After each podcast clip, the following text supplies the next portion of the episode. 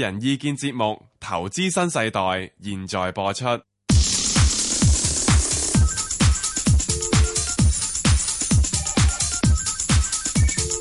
石鏡泉鄺民彬與你進入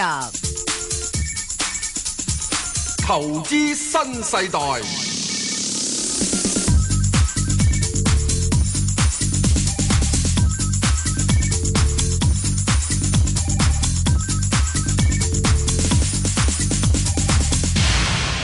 早晨啊，石Sir。早晨啊，Bang 哥，無牌代表。有排代表啊，哇，無牌代表，我哋好似今年返嚟開局就唔係太好噃，樣樣嘢都好似濕濕熱熱咁樣樣嘅，同啲天氣咁上下。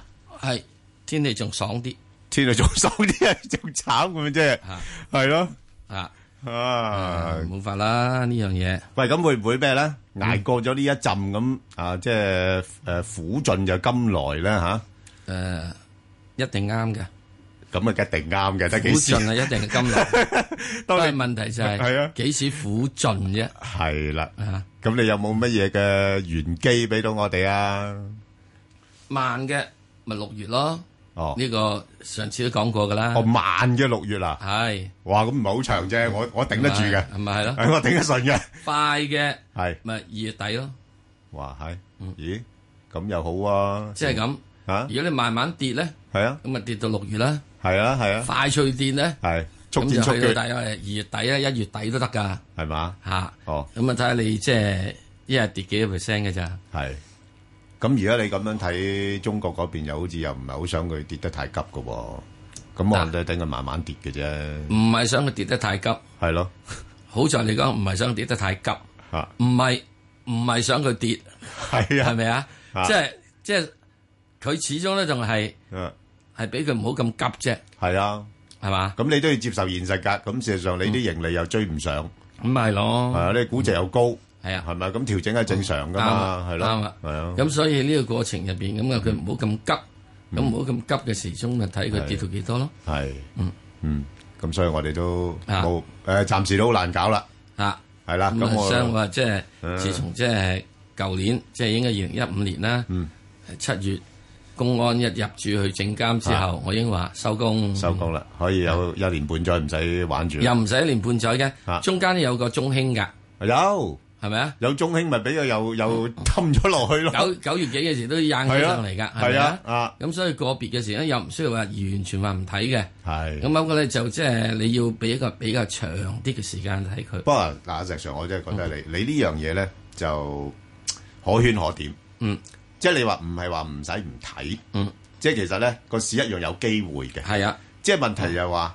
喂，你乜嘢嘅時間去參與咧？咁係啊，當到跌到零零冧冧嘅時間咧，大家就係啊係心慌慌嘅。啱啦咁你又唔敢鬥住，啊又話睇定啲先。唔啱啦，咁當佢彈咗上去之後咧，你又覺咁得啊喂，唔啱啦彈完又散喎，啊咁啱啦又唔敢啊，嗱，彈參完與。佢會散啦，呢個你唔參與又啱啦。啊，又啱啊啊！嗱，咁你咁樣，喂，咁點點咧？點樣去做呢個決定咧？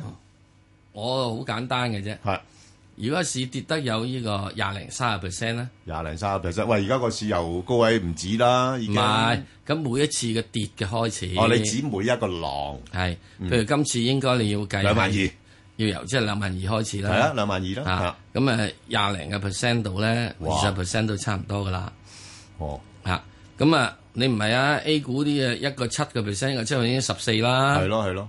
係咪啊？啊咁好簡單啫，好快脆嘅啫，而家呢喂啲嘢 嗯佢就又快咧，喂，咁佢可能誒下禮拜翻去就跌停板喎，冇咗熔斷就變咗就係停係啊板機制咁喎。你再跟住港股嘅話。啊，咁喺呢個嘅係之前嘅都係廿二萬、二萬二啊、二係萬咁上下三咁樣啦，係係咪啊咁上下啦？係啊咁整個林而家落到嚟二萬係啦啊，咁你又唔見咗十零個 percent 嗱，港股咧就大見十零十零廿個 percent 到就啫，夠啦。就 A 股咧真係要可能就要三十 percent，啊因為港港股始終個估值就相對比較上低嗯但係一啦不，嬲都低咗係啊都低咗啦。嚇，嚇嗯咁所以你就又唔能夠話啊，你又要咁嘅，咁啊美股咧，咁你又要要佢廿零三十 percent 啦，但係我淨係覺得港股最窄勢咧，就係、如果 A 股喺嗰邊咧，即係唔係幾鼓勵人哋沽嘅話咧，嗯，啲人都係偏向喺香港度沽冇問題㗎，啊，啊咪早啲到底咯，咁啊係，係啦，係咪啊？啊你沽啊咁係啊就係嚇嗯啊，最驚你無辜沽啫嘛，係啊，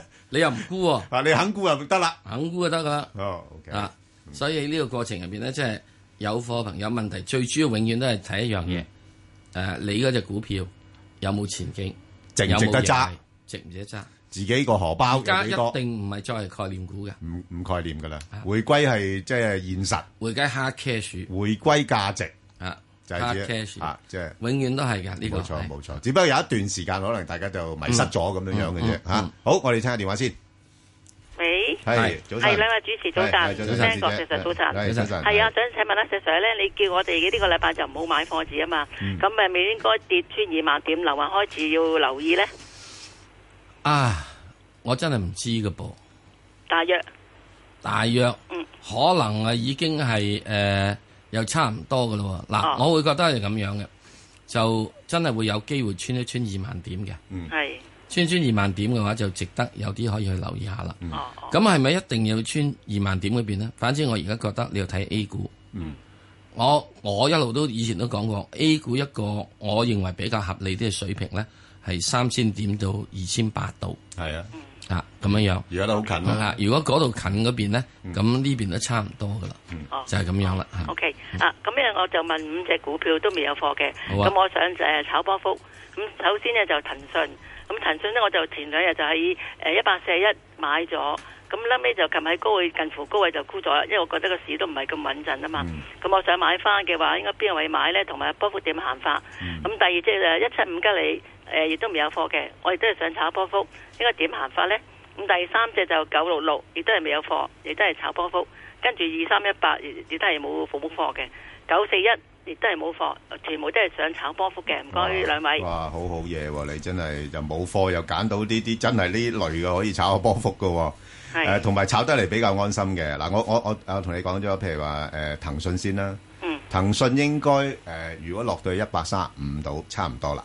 哦，嚇，不過問題而家咧就誒、上邊咧應該去到一百五十蚊度咧，佢又頂住上唔到噶啦。係嚇，嗯係咁你變咗介乎一百三五至一百五十呢啲位咯。係嚇，咁一七五咧就差唔多啦，啊，即係而家由高位嗰度咧，即係之前最多差唔多去到係四個四四個半嗰啲位啊嘛，嗯咁而家落翻去，如果有機會咧，落翻去大概三個四度，係係啦，咁但係你上邊我諗暫時上翻大概三個八又先走咗先咯，哦，係啦 OK，咁另外就九六六咧，誒亦都係啦，呢、個股票都可以炒下波幅嘅嗯嚇、啊因為佢都相對穩定嘅，其實佢佢佢反而佢個波動性冇其其他嗰啲咁大添。嗯咁啊咧，如果呢只落到去大概二十蚊度，你嗯可以考慮，但係大概上邊咧就大概接近廿三蚊度咧，你就可以沽咗佢啦哦，嚇，即係二十至到二入廿二個半度啦，係嗯係啦嚇咁上下啦，好嘛？咁啊，係石石 Sir 你搭埋佢二三八嗰度啦，二平保啊三啦一八咧就即係喺現水平咧可以考慮下啦。嗯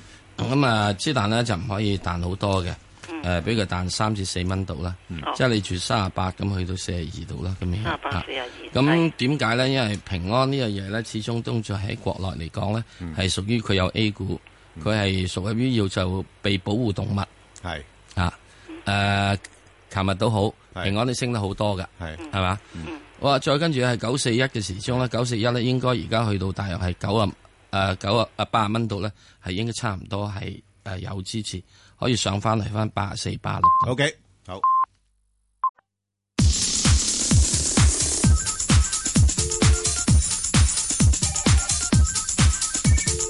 石鏡泉邝文斌與你進入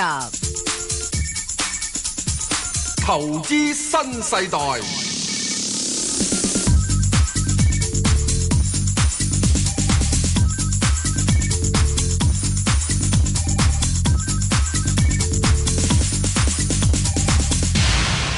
好，诶，翻嚟啊，林小姐啦。嗯，林小姐， Ben 哥，誒、你好，我想問十一號恒生銀行，係咁我未有貨嘅，咁我想買，就睇下佢而家個誒個波幅係去邊度，同埋咧，我想問佢興業銀行賣晒未咧？興業銀行好似诶卖晒噶啦，係哦啊，賣晒㗎啦啊，係啊，哦啊，咁所以就啲人又憧憬可能會派啲特別股息啊嗰啲咁嘅嘢啦。係啊，咁啊，暫時誒佢個股價咧就未必會跌得太多嘅，因為好大家都覺得佢比較保守啊呢間銀行。係，咁誒、股息率都有接近五厘，咁唯一咧就係話你誒要小心嘅就係呢間銀行咧嗰個即係個股價咧又唔會話升得太多，因為始終佢都係本地銀行啊嘛。係咁而家香港經濟都係麻麻地啦，係咪哦？即係樓市又開始調整緊啦，咁樣樣。咁變咗咧就暫時睇佢，如果你買嘅話咧，我會覺得落翻去大概一百三十、一百三十三、一百三十四嗰啲位先考慮咯。我哦一百三三上啲。嚇、誒暫時嚟講上邊就大概一百四十二度啦。哦，好啊，好啊。係啦，好嘛好，唔啊該晒啊，唔該，好好，我哋再答啊，麥小姐，麥小姐，啊，你好，你好。係啊麥小姐啊，Ben 哥，阿 Ben 哥，啊，誒誒，石 Sir 石嘅石生，係誒，石生誒我我早中意聽你嘅電話嘅。啊，你好中意聽我電話係嘛？好啦，得啦，就同你講啦，啊，我想問咧，保利協鑫咧，而家又話要供，咁供唔供好咧？我買咗兩萬股。喂，阿石 Sir，你話供唔供好啦？嗱，而家而家個形勢咧就係咁樣樣嘅，佢個供股價咧就一個一毫二吓，即係而家而而係啦，咁啊，你話供唔供啦？唔高嗯，點解咧？冇噶。咁你而家你市場上面都一個一毫二啊嘛，咁我做咩要搞供股咧？啊 啊即係嘅，喂，唔係，琴琴日一個一毫，一個一毫都有得買係喎咪。如果我要係嘅咯話，我另外一個買啦。係啊，係咪一個一毫都買，我點解要供咧？嗱，我咁真係唔你知供股啊點有搞搞啊嚟。搞去，有手續費又有成，係啊有等等樣嘢。咁仲要我仲要 hold 住啲錢，攞攞股票時間又長咗先有得出得到。咁啊，供股嘅時鐘我又未必會係誒、呃有整手貨係啊。咁所以我覺得就係、呃特別即係現在呢個情況之中咧，誒、保利協鑫仲係有一半概念股啦。係係嘛？咁啊，覺得即係現在我哋剛才講嘅凡係概念股，我啲唔諗住嘅話，咁就變咗唔係幾好啦。咁係咪即係話唔供咧？另外唔供啦嚇，另外唔供嚇。嗯，咁如果佢有股權俾你，咪攞出嚟賣鬼咗佢咯啊！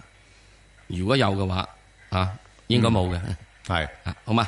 好，啊好啦，咁啊啊，我可能誒，我我嗱呢呢呢個咧就我哋睇翻啲資料啊吓，即嗯係佢啊嗰個興業嗰度咧，好似仲會仲有少少揸住嘅，仲揸啲零啫，點差八唔八多，，零點八八啊咁，差唔多冇晒㗎啦，嗯係差唔多冇晒噶啦，係啦，咁即係唔係完全冇晒噶吓，咁呢個要呃誒係啦，就係咁嘅情況吓即。係同我以前對比嘅話，你係揸啊零點八八，即係一個 percent 都唔 夠，好少，即係啲俾面咁滯都差唔多，係啦。真係啊！好，咁啊，另外啊，陳生，係，陳生。早晨，早早晨，晨啊，邊個陳生，早係。晨？係，早晨，係。啊，我想問下港交所實上，你估有冇機會落實百五蚊啊？誒呃百五蚊嘅可能性就比較細少少。誒一七零至一六零就或者會有啲機會。咁啊，原因始終仲係誒港交所有一定嘅即係成交支持嘅，而家都係。嗯。咁啊，因喺為嗯佢市盈率都係偏高喎，估值。誒呃啱嘅，誒、呃市盈率冇錯係偏高嘅，咁啊不過人始終仲係覺得誒、呃你始終做最拉尾，你遠些少睇睇緊即係一年到，咁你都仲係可能會成交都會 O K 噶嘛，啊啊啊啊，陳生，有一啲股份呢，我話俾你聽呢，佢哋市盈率高呢，係有啲特別嘅原因嘅。啊，即係你睇，嗱，你睇，誒，誒，呢個港鐵市盈率高唔高啊？都高㗎，係嘛？但係佢一個重要嘅一個行業嚟啊嘛，係嘛？咁啊，港交所一樣啦，佢嗰個地位咁重要嘅話呢，佢係即係嗰個背後呢，又係有好多人支持住嘅。嗯係啦，咁所以佢係特殊有一個叫日價喺度嘅，嚇，即係呢個日價呢，由於個地位係比喻嘅，即係出貨人少，嚇，嚇，係啦，咁所以啊求貨人相對多啲，咁、嗯你咪自然會逼高咗個價咯。佢有之後買冇人估。系咪啊？就係咁咯。嗯啊，所以去到呢、個呢、個階段嘅話咧，你話佢高唔高？佢係高㗎，嗯係高嘅喎。你話咩合理價咧？咁你梗係即係去到即係吓，即係一六嗯零啊一七零，你去翻即係市盈率係去到即係诶诶诶廿幾倍咁啊，最合理啦，係咪啊？嗯最合理去翻嘅，而家政府揸住嗰手貨嗰啲價啊一百五十五，啊，咁之但係好困難嘅喎，因為你去到嘅話咧，嗱，你一定要睇，有啲你如果去到嗰個位嘅話，邊啲人會買佢啊？嗱，保險公司，係啊，嗯保險公司，係啊，因為你諗諗啊，有邊行生意嗯，係會唔使驚鋪租，唔使驚冇生意，係啊，擺咗個平台出嚟得㗎啦，係咪啊？所以呢度咧，佢硬嘢硬嘢咧，喺到現在而家呢個位咧，佢有兩厘八息。係遲少少嘅時咧，如果你仲低啲咧，佢有成三厘息。哇，三厘息！哇，你買美國三十年期國債都係三厘息咋？同埋阿石 Sir 咧，你睇翻咧之前我都覺得奇怪，點解我哋個大市咧，你咪新年之前咧、啊去到成四百幾五百億啫嘛，佢仲係企喺二百蚊個股價，嗯原來啊新年翻嚟之後先至見真真章，就啊係、個大市嘭嘭聲落咗去，跟住個成交量又又上翻去成千億啦，嗯係嘛、啊，嗯所以即係喺呢度，即係你佢要落嘅話咧，我會覺得就話誒、呃要落，佢唔係話唔會落，之但係你話佢落到好好低咧係啊，我係覺得唔會，因為始終有一批人佢會覺得，即係你一定要睇係啊有嗯啲有啲嘅機構咧，譬如保險公司，佢真係要揾一啲嘢咧，好似係債券咁樣樣，好穩定地，而又即係冇冇問題。好多好多你就算基金都好，都係揾得到一樣嘢。哇！如果你揾到佢係兩厘八息嘅話嗯係啊，我派翻俾股東嗯，誒兩釐兩釐兩釐啊咁樣係，我仲揸仲揸點八啊嘛，同埋你香港個市場好就好在嗯咧，佢唔係話太多人為因素喺度。你市跌咪跌咯，跌佢成交量又增噶喎。嗯你升嘅時間，佢佢又個成交量又會增噶喎。即係佢唔會長時間企喺低位度啦，係嘛？嗯好。好，我哋再聽電話啦，黃生，係啊，早晨啊早，晨係你好，喂喂，早晨係。聽到聽到，阿黃生係係係，我咁想講講個熔斷機制先啦。咁啊如果佢唔想俾個股市跌咧，咁啊只要將全部股盤咧全部排隊，唔俾佢執低啊咁樣，咁佢自然有升冇跌啦。咁最多就成交少咗啫。咁佢成日成日都停市㗎，停市咪冇成交咯。咁熔斷咧，我哋出街買 fuse 咧，咁有十啊十三 M 啊、五 M 啊、一 M 啊嗰啲，咁你計流量啊嘛，嗯咁唔係計嗰個電壓㗎嘛。係咁佢佢你你用嗰格控制咗個流量喺個短時間，如果個流量嗰、個成交喺一個五分鐘咁樣當入成啊幾多億啊咁樣就斷鬼咗佢咁，咁、嗯你咪唔唔使等佢出現咗佢有啲有啲波幅嘅時候，你已經已經停咗佢，佢唔使唔使有損失啦啲人係嘛？哦咁 呢個某呢個方法更加好啦。哦咁佢睇佢兩星期就推佢出嚟啦。嗯咁兩星期推佢出嚟，我估佢都未睇過研研究過以前啲成交數據啦，係咪？係咁仲話會會研究個物逐步優化個機制啊，咁樣咁即係好似之前左派嗰啲咩唯物辯證法啊，嗯實踐係檢驗真理嘅唯一標準 啊，未試過就唔知死啊啊哇咁啊樣啊好似咁樣啦，咁係啊阿阿黃生啊。大家伙啊，誒誒，多謝你咁有趣嘅一啲嘅意見。咁啊，我其實我哋一陣間十點九咧，我哋有另外一節咧就會講熔斷機制嘅嚇。咁啊，到期時或者你又咁我聽聽。而家問我而家問下呢只股先好啊，你問股票啊，係啊嚇，係啊，佢嗰只我想問就二七九九華融啊。係啊，點解？咁佢咧誒，我我 IPO 翻嚟嘅，啊，咁佢而家都喺度浮沉緊。你你冇蝕底啊？IPO 翻嚟係嘛？蝕咗少啊，冇冇乜太蝕係底，冇乜太蝕底咁係我我我見阿曾教授話話好嘅，可以長揸，咁係我啊係抽抽少少翻嚟先啦少。，哦，再再再倉底先啦。如果係再低啲，低啲低幾多可以再買咧？咁我話咁佢我我只要睇佢咧，有佢創價能力好高，好似係因為嗰次佢收購只嘅天行咧九三三咧，係咁佢俾幾億啫嘛。係咁天係行你而家睇而家都而家跌咗落嚟，都仲有一百億成百億一百億市值。係咁就即係好少嘅嘅錢咧，就可以發大咗佢之後，佢嗯佢又可以批股出去，又係又抽翻啲錢翻嚟。咁佢創造嗰啲係即係印銀紙咁印喎，好似咁。即係佢我呢佢間嘢財財我覺得技高非常好係。我話覺得非常好喎，咁樣如果係咁樣話，哦咁好佢非冇常冇問題啊？你你財財技高冇所謂嘅，咁啊咁係喺咪咁係咪？咁但係佢會財揾財技嚟掠股東誒水嘅。 哦，咁你你又要預咗嘅喎，即係啲人財技咁高嘅時間，如果掠唔到係啊其他人 水，就可能掠股東水嘅喎，即係即係有有辣有唔辣嘅喎，呢啲嘢係咪先？ 我就驚呢樣嘢。係啊，佢佢 嗱基基本上佢梗係唔想掠係哦掠唔想掠股東水啦，因為大家同埋坐嗰條船噶嘛，佢想掠人哋水先噶嘛，係咪先？咁但係尤尤其是而家嘅市市場環境咁艱難嘅話咧，咁又好難講啊，係咪？咁咁啊啊，我個人咧嗯，我係唔中意財技公司嘅。係我知你好保八守號啊仔咧就啊係一隻財技公司啦，嗯，睇到係乜嘢咧？係嗯係咪啊？咁你點解我唔中意財技公司咧？因為我自認我財技低於人哋 N 咁你皮又唔會啊，石 Sir 啊，你低於人咁哋 N 皮咁謙虛嘅啊，。咁人哋咧點樣？人哋咧係有先手，人哋揸莊嗯啊，幾時做乜幾時做乜，我哋又唔係坐個 board。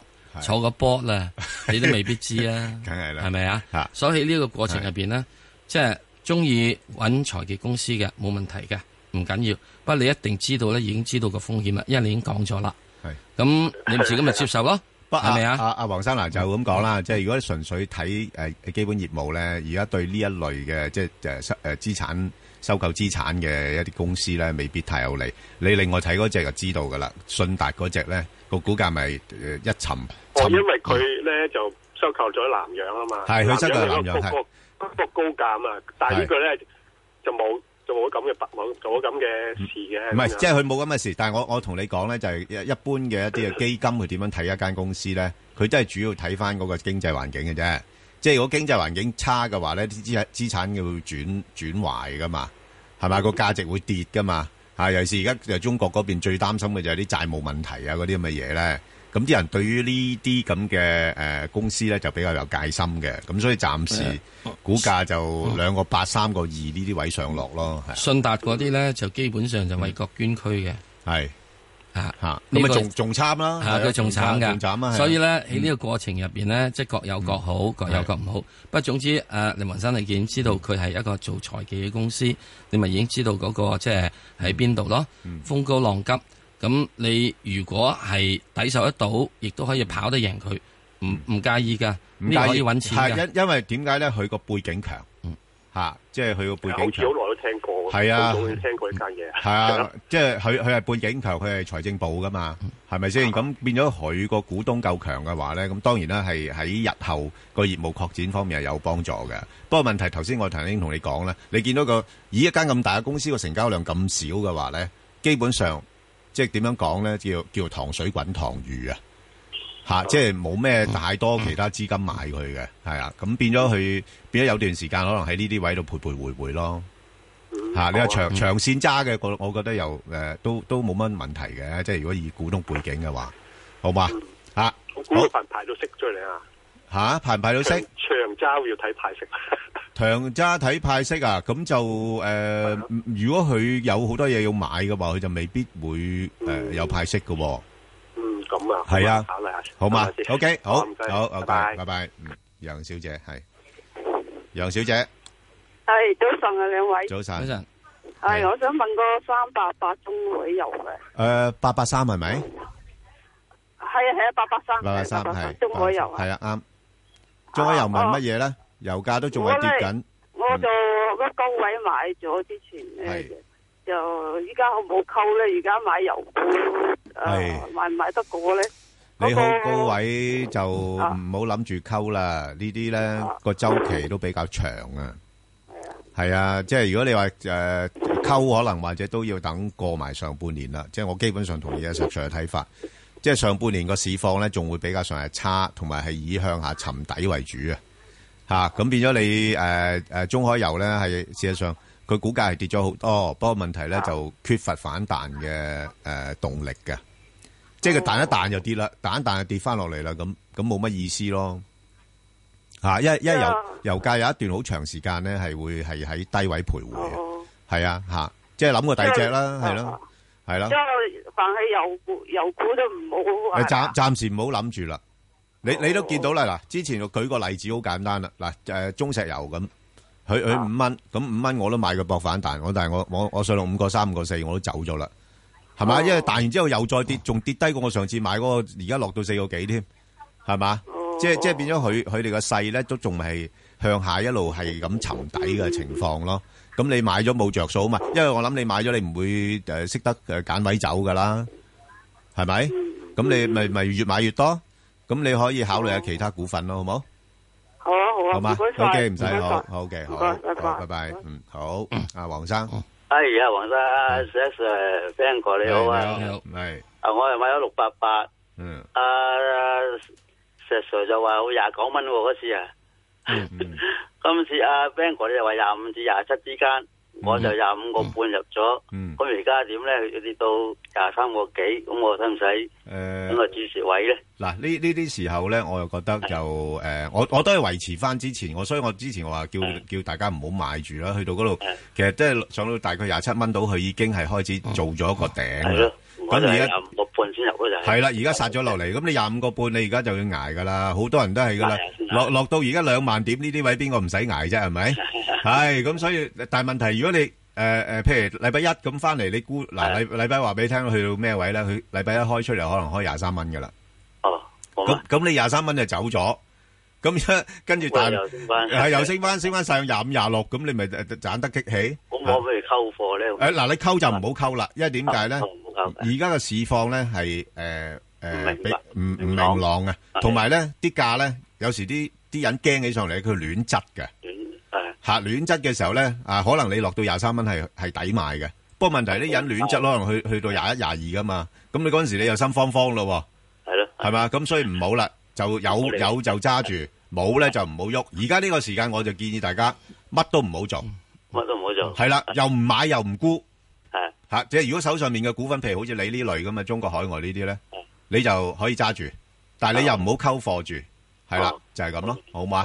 吓，因為因為點解唔好溝貨住咧？因為個市未定咧，佢彈就就算彈翻上去咧，你你你冇走到咧，佢又跌翻落嚟啊啊嘛，诶诶，誒係嘛？即係佢唔夠位俾你走啊！即係譬如我彈翻兩三個 percent，你走唔走先？唔係咯，係你唔會走噶嘛？咁你無啊謂啊多做嘢啦，係咪？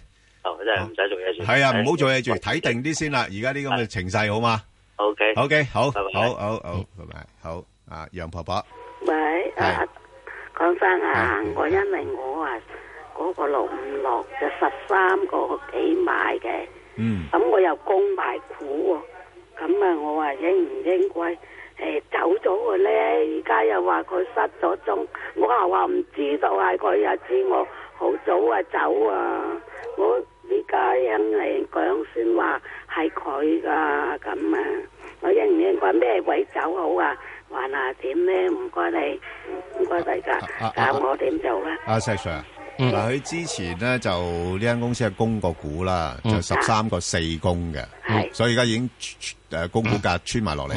咁其實咧查實咧，最近咧嗰個董事長咧，嗯誒似乎嚇，我覺得啊，似乎係去去協助調查多嗯嘅。係，因為後尾搞出嚟嗰個咧就唔係話董事長，嗯就係佢哋嗰個誒誒委書記啊，即係集團嗰啲誒，你知道啦，大陸嗰啲公司咧好中意派啲嗰啲誒黨委書記咧落去做監察噶嘛，嗯係啊，咁所以原來係誒誒誒誒違紀嗰個咧係嗰個黨委書記啊，嗯嚇咁如果係咁嘅話咧，會唔會即係對間公司嘅影響冇咁大咧？實上，誒，呃始終咧就係復星咧，又受到啲事件影響咧，都係會有影響嘅。咁誒，不過喺以即時話係琴日嘅市勢嚟睇咧，嗯似乎佢就有想做少少反彈。若然去減持嘅話咧，我諗唔需要喺十蚊零八毫子呢個位，嗯希望可以去到十一個半度啦， 11你先喺個半啊下嗰度十一個半到減持啦。哦咁之但係去咗嗰度之後咧，我諗佢好難上翻去十二蚊嗰邊嘅。誒、比較困難啲，因為佢係十二蚊嗰度咧，都做咗十幾日之後咧先跌落嚟嘅，先跌穿嘅。咁即係話十二蚊嗰個位咧，就應該有啲人供股之後咧，就喺個位咧全部放貨啦。咁所以喺呢點需要有啲留意。即係我哋有陣時供股呢啲人唔需要係誒呃攞咗股票先出貨嘅，未曾攞股票，嗯因為佢知道佢攞股票，佢、都可以要出貨嘅。所以有時啲供股嗰啲唔着數嘅喎。唔着數嘅。我都未攞到股票，但係佢個價有已經部分人碌已經沽即係咗啦即係我就碌話翻落嚟啦有啲人嘅消息係多過我哋咯，係係咪啊？係唔啊唔止人消哋息啊揸係裝，人哋揸裝，佢佢操作上面係啊都都醒過我哋係啦。啊咁所以點解凡咧呢啲嘢咧？點解我話即係一到財技啲嘢？唉，我我我係自認投為降啦啦，投降投降啦 我都唔搞嗰啲我唔公司搞㗎㗎，唔係啊搞㗎，我唔搞㗎自問唔及佢啦啊唔及係咪啊？好啊，所以咧好啦喺呢個過程入係邊，我諗覺得你即係暫時只要揸揸住佢啦係啦，因為我諗你要俾走嘅話咧，誒，嗯佢你話要佢呢個要真真正正誒跌好多，佢係未必可以跌好多嘅，好嘛？佢都有一定嘅業務嘅，好嘛？好啊啊好有啊一定嘅盈利基礎，好嘛即？係十一個半啊，好走啦。係十一個半先啦，好嘛？好啊唔該好好好好，拜拜，係係啦，就譬如楊婆婆呢一類咧，就其實啊唔適宜唔買呢適宜買呢類股一票類股票，唔適宜買呢嗱類即係雖股然嗰陣時我哋話咧，即係復星係誒人哋叫啦嚇，叫誒誒中國嘅小和王啫，即係佢係想。好似和王咁樣樣，周圍去買嘢啊，咁樣樣國際化咁樣，咁但係問題誒，即係嗰個本事啊，又誒或者後面班管理啊嗰啲又唔同噶嘛，係咪？咁所以又要考慮呢啲因素咯，吓。好，咁啊，黃女士啊喂喂，係阿黃生係唔係 Ừ. 啊兩位好，係唔好意思啊係，係唔緊要。誒我咧就誒誒好誒，我我好中意聽阿石 Sir 講股票同埋投資嘅。其實我聽你個節目都聽咗好耐，但係就冇乜打電話入嚟嘅。诶，多咁謝誒、多謝。我啊覺得阿石 Sir 咧就好多資料同埋知識都好廣博。嗱、誒，我唔係話我知少少 扮代表噶咋，唔好啦，唔好再講其他啦。啊你問乜 o k OK，唔係我想問你介唔介意你誒讀書嗰時，你係係讀大學嗰時候讀經濟定讀咩㗎？地理啊？我讀地理，哦係可能或者你做報紙啊，你做經濟報紙，所以你即係啲呢啲嘢好好好好講得好深入，好明白。誒、誒、我而家咧就有個問題咧，我成日諗來諗。誒、我第一我想問嗰只股票係二九一啊，華潤啤酒啊。另外咧有個關於宏觀嘅問題咧，我誒誒誒諗來諗去我都諗唔通，我想阿石 Sir 解釋下嘅。嗱、即係好似呢個啦，日本同歐洲嗰個貨幣咧就大幅貶值咧，就可以支持到嗰個股市上升啊。咁但係咧，而家中國嗰人民幣咧就而家就。誒誒、呃向貶值嗰個方向咁樣一路咁走緊落嚟啊！調翻轉頭啲投資者啊，驚好恐慌性咁拋售，變咗好過度咁拋售，仲預期咧未來個人民幣繼續下跌，佢哋係繼續拋售。咁點解會有一個咁嘅反方向嘅反走勢嘅咧？同呢個歐日本同歐洲比起上嚟，我嗯想阿、石 Sir 可唔可以解釋下個中嘅原因咧？因為我又諗唔通。誒、呃愛國與不愛國嘅問題。誒、日本人呢，佢哋基本上呢，冇咁多人係自己拋售自己股票嘅，係外資拋售嘅股票嘅啫。咁香港誒呢、個國內人呢，但就係知你歐洲去去去去啊都歐洲都係嘅，歐洲都唔係咁多人啫，係外資拋售。誒、呃國內人呢，最主要點解會咩呢？係好多我我自己覺得講啊，喺 A 股嘅過程入邊呢，真係好多賊喺度，嗯佢哋為咗自己嘅牟利。咁佢就自然會做好多。所以你見得到咧，當佢升嘅時候，可以升好似十幾日漲停板，跌嘅時候一跌十幾日呢個跌停板，冚冷呢都係自己嘅牟利。咁喺呢點入邊嚟講咧，監管係不不足，咁所以就出現呢個問題啦。誒、呢、個亦都係我自己個人覺得最主要要處理嘅嘢。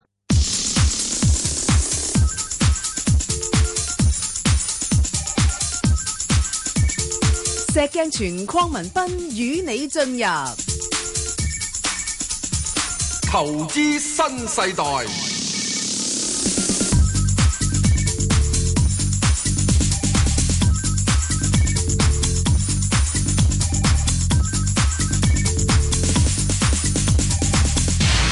好啦，咁啊，翻嚟我啊，嗱石 Sir，我翻嚟啊，啊，我再補充下，即係咩愛國不愛國問嗯題。當然嗰個只係一個講笑嘅問題。啊其實中國咧，第一奸人好多，一定要接受呢樣嗯嘢，奸人好多，大家好多咧為謀自己嘅私利。第二，中國咧股市入邊咧真係散户多。嗯你外國咧，日本同埋歐洲嘅，佢機構投資者比較多少少，嗯佢對個宏觀嘅局勢睇多少少，自然就產生咗一個啊外國，所謂我 quote 住啊，外國嘅，佢唔會全部沽晒。同埋同埋，石 Sir，我覺得咧，對啲市場唔同 咧，譬如你日本同埋歐洲嗰啲係成熟市場，係啦，嗯嗰啲規管啊，你睇而係家啦嗯中中國嗰啲係試試下嘅啫喎。咁你仲有一樣嘢就係、 你有呢個咁嘅規管時鐘，你出現咧有啲人咧會走你法律罅。嗯咁你仲有一樣嘢，又會就係點樣咧？所以你見到中國啲股民咧係有個相對唔成熟表現就點咧？嗯愛就愛到你發狂，係可以連續幾幾十幾個升停板，係恨恨到你發癲，所以連續十幾個跌停板。唔係佢愛咧，愛賺錢啫。 係啊愛賺錢啫係呢樣嘢。你有機會俾佢賺錢咪所以所愛以你咯係去到呢樣嘢嚇咧，就去到一定係咁暴起暴跌係會出現嘅。係咁喺呢點入邊，唯一件事點咧？自己做投資者就係、呃你又唔能夠唔中意呢個市場喎。嗯，你搭啱車嘅話幾過癮嘅喎。係係嘛？搭唔啱車就輸到你真係叫救命。同埋，我覺得你如果從個貨幣嚟講咧，即係究竟誒、呃投資者點樣睇你個貨幣貶值係咪真係對嗰個誒呃好國多家好有多解好處釋咧嘅，？好多解釋嘅係咪先？又未必噶嘛，啊即係即係你要中中國唔係話唔得，你可能個貨幣要貶得好緊要，你先至能夠對個嘅經濟產生嗰個效用，係咪？即係投資者會睇呢啲因日素本仔啊。咪日本嘅日元貶幾多？係咯，你你係咪要你係咪可以有能力歐歐元貶咁貶幾多？係啊貶成廿個 percent 噶嘛？係啊嗱你咁你暫時未係啊。而家你一貶嘅話咧，如果你貶太緊要嘅話咧，你就變咗嚟形成咧嗰個可能資金流走得好快，好嘛？係嘛？好，黃生你繼續問翻，你嘅華潤啤酒係咪？華潤啤酒，我哋好似上次都講過一樣嘢。誒、呃自從公佈咗某啲嘢之後咧， 佢去到係十十六蚊度啦，係一個相對高位。嗯，咁所以應該要有調整，就係咁啦。好啊，咁啊，接阿黃女士啦，黃女士，喂，早晨兩位，係石早 Sir 晨 Ben 哥，新年進步係啊！多多謝，係點啊？誒，係我想問下嗰個，我喺舊年個五月嗯入咗個四十二東北電器，哦冇冇走過咧，冇喐過，冇我就喐過，三點二，哦，咁點知佢又停咗排琴就開翻，係啦，一開就跌得咁緊要，我想知道佢有啲乜嘢消息，同埋你教下我可以點樣做呢？嗯一跌跌得好緊要。嗱，誒，主要係因啊，唔為好意思，唔好意思，诶、我想聽收音機，好，你清你楚啲你而家去啦，而家聽啦，係啦，我我等你一陣。嗱，主要主嗯要誒係誒舊年入嘅時間咧，五月咧係嗰個市場咧係好暢旺，咁同埋嗰陣時係炒緊咧嗰啲差價拉窄嘅一個情況。咁咧就誒誒、東北電咧就啱啱就重組啦，咁變咗你復翻牌嘅時間，其實佢都唔算話跌好多啫噃。你睇翻其他嗰啲，譬如好似啊、中海集運啊，或者係中中海發展啊嗰啲咧，復咗牌之後已經落實晒啲重組嘅消息，但係個股價一樣係跌嘅喎。咁所以呢個只不過係話去追翻誒、追翻上個大市跌。咁所以而家暫時講咧就誒、呃比較難搞嘅就係因為呢間公司本身過往嚟講個盈利嘅表現都唔係太好，咁所以誒、呃、個股價咧仍然都仲係會有一個嘅下跌嘅空間喺度嘅嚇，啊即係即係我覺得佢似乎就唔係話算跌得好夠嚇，咁、有有啲機會可能落翻去譬如話過八啊嗰啲咁嘅水平咯。咁變咗，如果你係之前高位買嘅話咧，我相信都要再重新評估翻間公司需唔需要，即係要等到誒、呃升翻上去自己買入價先走啦。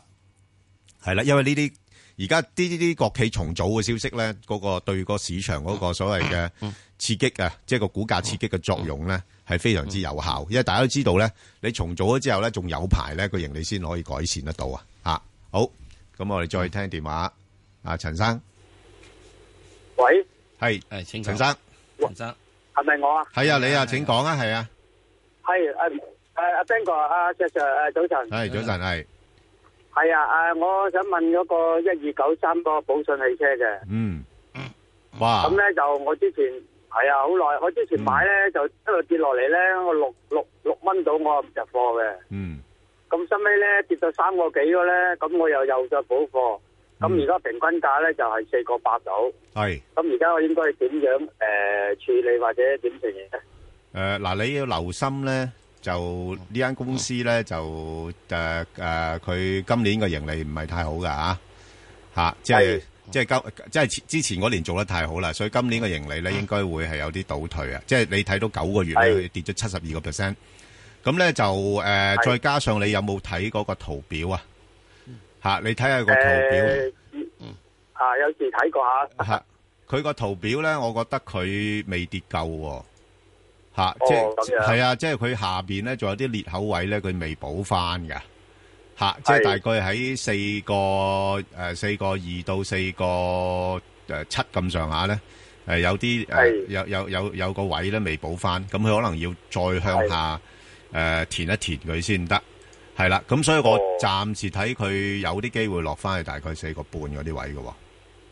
哦，咁樣如果咁樣，我應該誒、呃星期一翻嚟應該要有機會就應該走咗先咯誒、。呃如果有機會就係、因為你都知道禮拜哦一個市應該會跌嘅啦，係咯，係啊，係啊，係啊啊，係啊，咁所以你自己睇睇位嚟做啦，係咯，嚇，因為佢佢 OK，OK 佢個股價比較偏高咗啊，嚇，偏高咗咧，哦嚇我我見佢前一排有個誒咩同佢收誒、呃收購咗，突然間一飆飆咗上去係啊呢個幾咁樣。咁咪就係收購消息令到個股價衝咗上去咯，咁但係就呢啊啲消息出咗嚟之後，有一段時間會整翻落嚟噶啦嘛，係啊。哦，咁樣。係啊，咁所以你你睇住，好唔該晒你。好唔使，好嘅，好好，嗯，好，咁啊，好啦，再聽阿阿劉太，係劉太，喂係，係早晨，早誒兩位晨主，誒主持早晨，係早誒晨係我想問呃誒中國通號嘅三九六九， 3969我未有貨嘅，哦嗯，我因為我見咧呢一輪其實佢跌咧，佢最低都係去到四個八度，嗯係咁佢就好似唔係好肯跌。唔係好肯跌咁誒，嗯嚇咁誒，我我之前我聽誒誒兩位主持講過咧，因為呢只咧都屬於係誒炒誒一路一大嗰啲概念股嘅。係嗯咁我想問下，我而家冇貨，咁我係咪要跟住佢係回升，我先至入貨，係定係點咧？佢好慘啊！佢六個三上市啊，石 Sir，而家都未未上過，未上過嗰啲位啊，真係，啊點算啊？一路沉底咁啊，落到呢啲位又好似又又係，阿即係劉太講得好啱㗎，係咯啊佢話等佢上升嘅時候先買啊。係啊，你咁而先家佢仲係跌緊啊 嘛。係咯，咁即時你只可以望住佢咯，唔係啊咁有冇底線呢？大概冇落到咩位唔知可以搏一搏咧？唔知，唔知，啊嗯唔知，系因為你最主要就係話诶，呃佢既然係上咗市即係六個幾上市，攞三，咁佢有批人，啊佢有冇意圖或者有冇能力係呢個好維持呢個咁呢個嘅好重要秩序啊係嘛？係啊，咧你要有兩樣嘢㗎，第一個意圖，第二個能力，係啊，要能力嘅意思兩呢樣都具備嘅條件啊嗯你都具備嘅時，啊因為能力嘅意思就係你仲要有樣，仲要有個方法。你唔好等收翻晒之後，又大股東去收翻，嗯咁啊等於即係上市係把鬼啊！你又揾個橫手去幫你收，係啊嚇。咁所以你話意圖、能力與方法，嗯你解決咗之後就有得搞。呢個係對咁新上市股票嘅一個下好大考驗。咁誒、我會唔會好似其他嗰啲公司咁，我有睇個業績去做咧？啱，佢未有業績啊嘛， 我啱啱先 公佈，先先上市啊嘛，上市嗰個業績一定靚到痹㗎。咁佢應該上市就冇乜問題嘅。啊唔靚嘅時係咯唔會上市噶嘛係咯，上半年都增長咗三十幾個 percent，係咁咪啊我當你下半年差少少，你最多打暈啦，你唔會走樣走得好緊要啊嘅。咁所以咧，你如果你要睇嘅話，你會睇睇翻佢跟住佢嗯下半年之後，下半年起碼去咗三至四個月啦。你睇睇佢嗰行生意點嗯整不先過啦。而家你你落到去呢啲位咧，佢嗰個市盈率大概十六十七倍到，咁但係都相對嚟講算貴㗎吓。係而家嗰啲嗰啲股份冇十倍以下咧，啲人都覺覺覺得貴㗎啦。啊，係啊即係十倍以下。係啊，H 股啊，如果嗯啊 H 股啊冇十倍以咁下啊都覺得佢貴㗎啦。咁所以又變咗有啊個去睇睇咯，好唔好啊？係啦好嘛咁仲咪咧，即係你一定要睇翻，你要有個派息記錄，我俾我睇先得嘅。係，嗯因為你可以係賺錢，即係你可以唔派息噶嘛，係嘛？啊，譬如哦咁你好似建設銀行咁，你知唔知個市盈率幾多？四點六倍，息率七厘，嗯嗯，係嘛？係嘛？咁咪係變咗好唔同嘢咯，嗯係嘛？哦，咁即係呢一隻，我係好嘛咪暫時要等佢？暫時等先啦。你都話你都話要等佢升翻你先係嘛？回升你先諗啊嘛。等佢回升翻先啦，嗯係咯係咪啊？好啊，嚇係好嘛？好明白唔該晒 OK，好唔該晒啊，文小姐係文小姐，兩位主持你好，你好誒、我琴日咧就買咗呢個建行，係就五蚊零九仙，唔嗯係啊九仙啊，係應該係。咁咧我仲諗住佢晏晝應該升翻啲，我就走啊，點知走唔甩，冇得咁點升算咧？嗱使唔使呢排我止蝕咧？嗱嗱，我我我點哦解呢排咧我都盡量叫啲人唔好入市住咧，因為咧唔夠位你走嘅嚇、即係唔夠位你走嘅時間咧，其實今次建行我覺得佢應該會有機會落到去四個八嘅嚇，即係你你大概四個八到買，但係下次彈翻上去五個三、五個四就走嚇、就係、咁樣樣。所以而有家暫機會啊，即係有機會上翻五個三五。5.4有有機會，但係你要等成個誒環球嗰個震盪啊，即係佢震完之後咧，佢有啲餘震噶嘛，佢慢慢震盪，整個市場個情緒安定翻落嚟咧，啲資金先夠膽，即係夠膽去去去去做翻個勢出嚟嘅。而家大家都係彈翻咁上下，佢又走啲貨，佢自己都驚噶嘛，係咪？咁所以個市況咧，即係仲未定嘅嚇咁你即。係即係話誒過年前走唔走得甩咧？誒、呃過年前就有啲機會，我覺得過年前應該有機會上翻五個二、五個三，哦，即係係啦嗰時我先可以走。係啦，嗰陣時你走啦吓、但係就應該禮拜一就已經呃見到可能四個八、四個九嗰啲位噶啦，然後就哦先至就反彈噶啦。我唔使止蝕。誒、如果你我哋投資嘅話，我覺得就唔需要止蝕咯。哦哦，係咯吓，即係呢啲冇所謂啦。而家五蚊邊呢啲位咪進可攻退可守咯。如果唔啱嘅就擺埋一邊收息，如果啱嘅咁咪彈翻上去五個三、五個四，又走一轉，又又睇定下先再做。因為上半年個陣市咧仲係震盪嘅，係啦，係啊，間唔中間唔中係嚇一嚇你噶啦，就係咁嘅情況㗎係啦。啊，真係嚇親我。係嘅，會㗎。以所以你你你而家誒大家我想止蝕蝕啦，我就哎呀死啦，問下你哋好啲啦，使唔使止蝕咧咁？嗱，你止蝕咧，如果建議你止蝕咧，一定係最穩陣嘅吓。你哦但係問題你止咗蝕之後咧，如果你可能诶隔一兩個月之後望翻轉頭咧，你又覺得哎呀，早知嗰陣時唔好止啦，係咪哦先？本來有啲啲錢賺，不過問題呢段時間我話俾你聽咧，係要忍嘅，係啦，哦好啊嘛？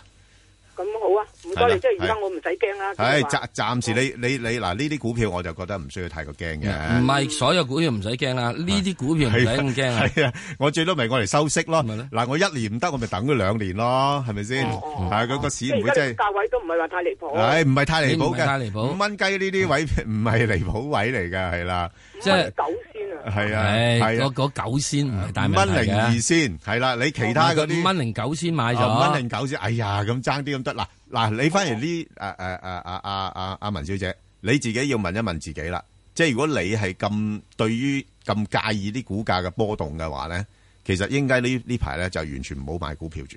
哦，係啦，你因為你你個心理啊，即係你個心理承受壓力咧，我感覺上邊咧，你承受壓力唔係好強啊。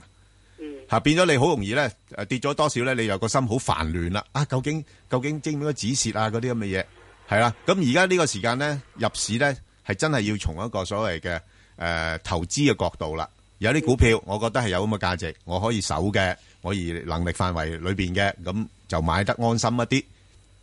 如果但係唔我係而呢，家買得安心㗎啦，因為點解咧？嗯嗯因為我呢只建行買咧，我就喺呢個農行啊。我係農行，我覺得自己真係買錯咗啊。係啦係啦四個四買喎，係咁我嗰日真係三個三，我忍心啊斬咗佢。係啦，冇錯，一隻換一隻啫嘛轉而家呢個建。行係啊咁樣轉啊嘛，我自己。係咁就得㗎啦。我咁呢醫？生都話我哇，英雄斷臂你都做到啊，你都叻喎。嗯係咁咯，係啦，得噶啦。咁你你由一隻誒龍鵝，我相對嚟講，我覺得佢誒會差少少嘅。佢係啦，我自己又買得高咧，嗯四個四買係啊，啦係啦太高啦。啊唔緊要啦咁我嗰日咪三個三咪止蝕係啊，咗佢五跟五住蚊五蚊嘅換建行唔係話貴嘅，係啊哦。好啊多謝你嘛兩位 OK，好，唔使拜拜好，拜拜拜拜。好，阿石 Sir，我哋進入快速之前呢，咁又提一提啲聽眾啦。咁我同阿石 Sir 啱啱咧都誒誒搭咗一隻股票咧，就係呢個誒。誒北控水務嚇，咁誒嗯呢間公司咧就誒呃過往嚟講咧，股價都係五個幾啊六蚊嗰啲位上落，咁啊近期已經跌穿咗五蚊啦，一路嗯向下沉緊底。嗯咁誒其實主要原因咧就因為都係誒估值高嘅啫。啊咁如果大家想聽一聽，究竟我哋兩個點樣睇法咧，咁就可以聽翻誒，即係我哋誒上翻去香港電台公共事務組嘅 Facebook 度睇睇。咁同埋如果有股票要留言嘅話咧，亦都可以留言嘅。好，咁啊，我哋快速啦。嗯。咁啊，一八零零啊，石 Sir，中交建啊點睇咧？呢啲又係一帶一路嘅股份啦。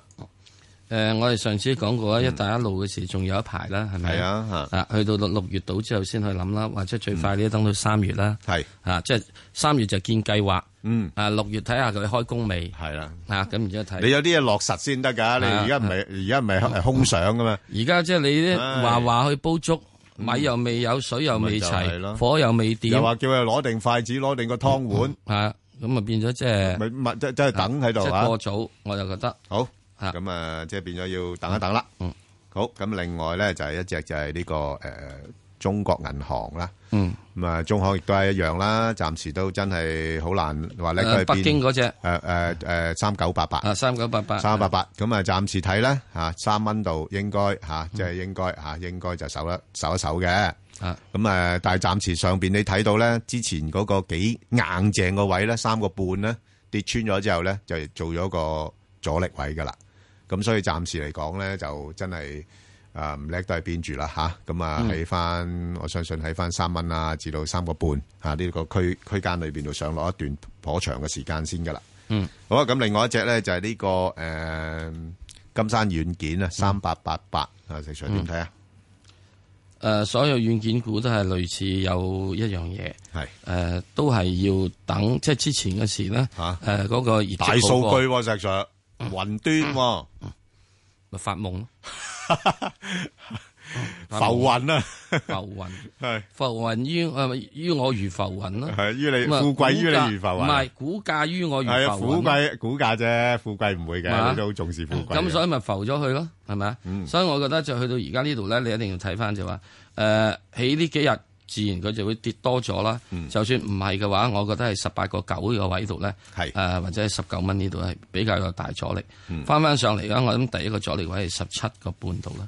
係啊，咁所以而家十七個半咁，如果你各位有啲想要炒下嘢嘅話，嗱呢啲又唔係唔炒得嘅喎。嗱，嗯波動性好大㗎呢波動性好大㗎喎，好大㗎呢隻嘢係啊咁所以你如果你真係炒波幅咧，我又覺得係啊，就而家就揾呢啲好過揾只九三九喎， 係啊九三九嗰啲好悶㗎好悶㗎喎，係啊啊啊呢啲嘅時鐘咧點解即係大家都後生仔啊，係啊， 你都後生過，係啊，炒嘢嗰時就後生，係咯，啊好，咁啊，另外咧就誒一隻咧就係券商股嚟嘅嗯，就係一三七五啊，中州證券啊嗯，咁啊，其實券商股咧，我諗暫時都仲係要小心嘅，因為咧啊，國內咁樣搞法咧，咁一係咧就個市誒好快停。嗯啊，一係咧就誒啲人啊唔敢亂做嘢，係咪先？個成交又會縮啲，嗯，咁變咗咧就誒，佢又唔敢會推得太多嗰啲新股出嚟，又驚拱冧個市，咁所以你話券商咧幾難做咧，咁啊，所以暫時睇落到呢啲位嘅話咧，咁就應該去到三個初步啦，初步三個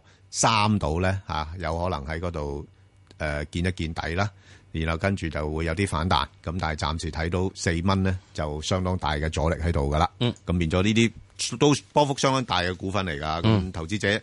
即係如果買嘅話咧，真係適宜咧係攞個即係盡量攞翻低少少個位先買啦嚇，啊因為嗯有時執起上嚟咧，即係都快嘅。買唔到咧唔需要恨嘅，係啦，買唔到亦都唔好恨好多股票俾你買而家，係啦，冇錯啦，咁自從經過呢個禮拜之後，係啊，好多平啊，係啊，咁啊，好。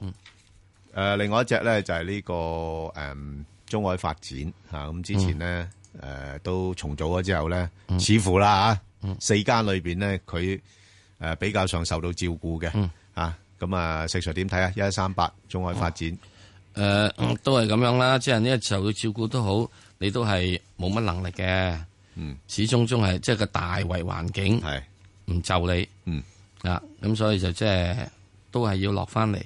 咁啊，佢而家咁整咗落嚟之後咧，嗯反正呢度咧亦都有啲，因為以前話好就佢啊嘛，係啊，咁所以咧都應該佢而家翻翻嚟到做女嗰陣時啦， 嗯， 翻嚟做女嗰陣時，即係未未未搞合併嗰陣時之前嗰樣嘢啦，嗰啲價位啦，啊係啊，好似冇搞過一樣啊 好似冇搞過一樣啦啊。咁所以你如果呢度咧，咁大約係四個半，嗱，我就覺得咧可以咁諗嘅，四個六度就執佢，四個半就走咗佢止蝕，上面望咧就大概四個八度啦，嗯，唔係好多嘅咋，四個八，如果再好命水啲嘅就望五蚊嘅咋，哇，咁啊石 Sir 要身手敏捷先得喎，係啊嚇。係啊，係咯，係啊你好似你咁成日去耕田就實唔掂啦，搞係啊呢類嘢。即係佢唯一一個好處就係因為佢自從禮拜一係跌咗之後咧，佢琴日冇乜跌啊嘛，嗯打橫行啊嘛，係咁所以我覺得咧應該就係如果有機會聽日攞一落，如果禮拜一攞一落四個六嘅話，嗯或者可能落唔到四個六噶，咁跟住啲友咪蛋蛋咁咪執翻佢上去咯。好，咁啊，另外一隻咧就係呢個誒友邦保險啦，咁啊一路向下移翻啦，